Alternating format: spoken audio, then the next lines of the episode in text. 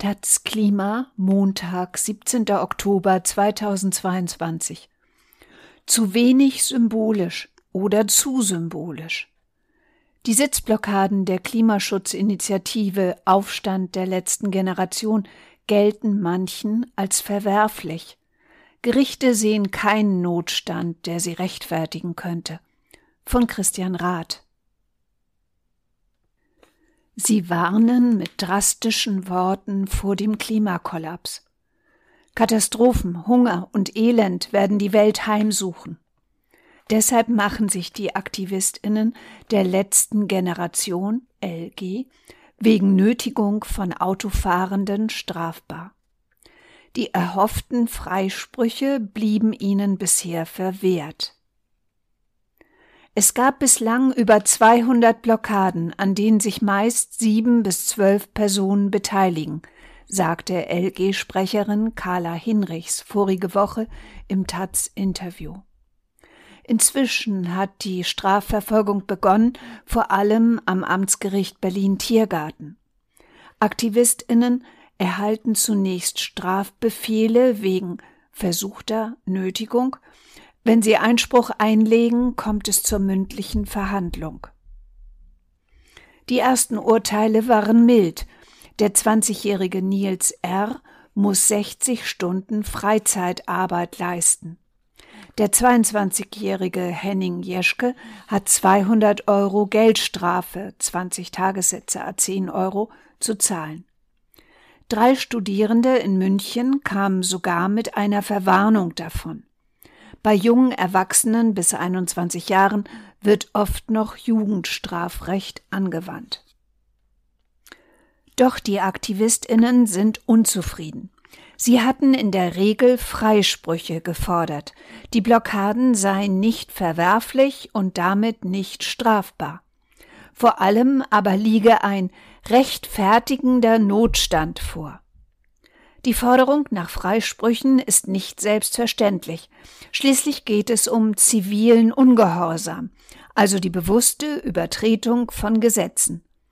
Die Bereitschaft, Strafen auf sich zu nehmen, soll die Verantwortlichen zur Umkehr bringen, so etwa das Konzept von Mahatma Gandhi, der Gesetze der britischen Kolonialmacht verletzte. RechtsphilosophInnen diskutieren darüber, wann ziviler Ungehorsam in der Demokratie legitim ist, aber nicht, dass er legal und damit straflos sein soll. Ziviler Ungehorsam ist qua Definition illegal.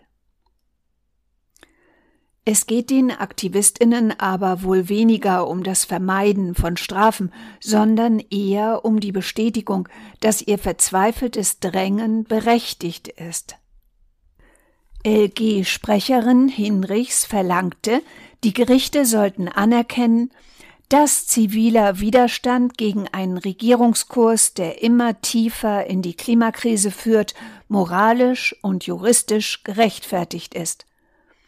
Jeschke argumentierte, eine mutige Entscheidung könne eine Debatte auslösen, die Welt zu ändern.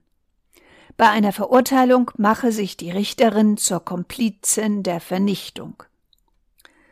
Vermutlich überschätzen die Aktivistinnen jedoch die gesellschaftliche Wirkung eines Freispruchs durch eine Einzelrichterin oder einen Einzelrichter des Amtsgerichts Berlin Tiergarten. Auch juristisch können ihre Argumentationen nicht überzeugen. Die Nötigung ist als Delikt in Paragraph 240 des Strafgesetzbuchs geregelt. Um die Strafbarkeit einzugrenzen, heißt es in Absatz 2 Rechtswidrig ist die Tat, wenn die Anwendung der Gewalt oder die Androhung des Übels zu dem angestrebten Zweck als verwerflich anzusehen ist. Hier geht es vor allem um die Frage, ob das Mittel zum angestrebten Zweck als verwerflich gilt. Schon seit den Sitzblockaden der Friedensbewegung in den 1980er Jahren differenzieren die Gerichte zwischen Fernzielen und Nahzielen. Dabei werden Fernziele, damals die Verhinderung von Atomkriegen, heute die Verhinderung der Klimakatastrophe, nicht in die Verwerflichkeitsprüfung einbezogen. Als Ziel von symbolischen Sitzblockaden wird nur die öffentliche Aufmerksamkeit gewertet.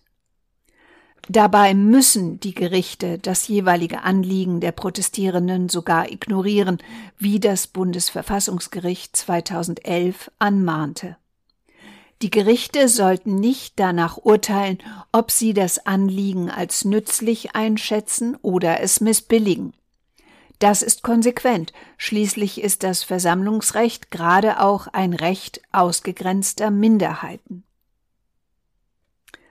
Laut Verfassungsgericht kommt es für die Strafbarkeit eher darauf an, ob es einen Bezug der blockierten Personen zum kommunikativen Anliegen der Blockade gibt, ob diese angekündigt wurde und ob für die Autofahrerinnen Ausweichmöglichkeiten bestehen.